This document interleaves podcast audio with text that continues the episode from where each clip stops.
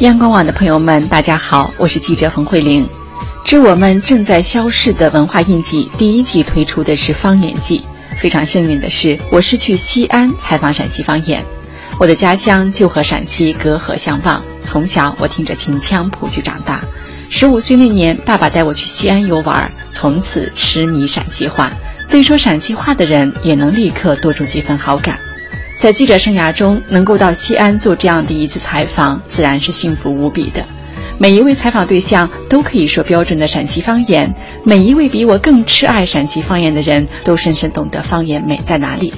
用陕西电台主持人王俊的话说：“陕西话张嘴就是文化，张嘴就是历史。”陕西方言是有感染力的。有同事开玩笑说，听完这期陕西方言的节目，满脑子都是驱赶不走的。他大舅、他二舅都是他舅。不知道多少人会和我一样喜欢陕西方言的直率，说一句话就能砸一个大坑的感觉。在西安出租车上问一位师傅：“你为什么不说陕西方言啊？”师傅无奈的回答：“不敢轻易说了。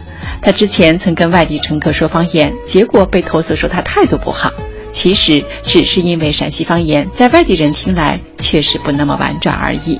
岁月流转，西安城里的大人之间交流也很少用陕西话了，孩子们更是很少有机会学说方言，也不喜欢听起来很土的方言了。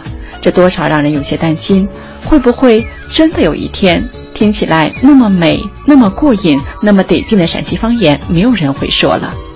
开心的是，几乎每一位接受采访的陕西人都不担心这个问题。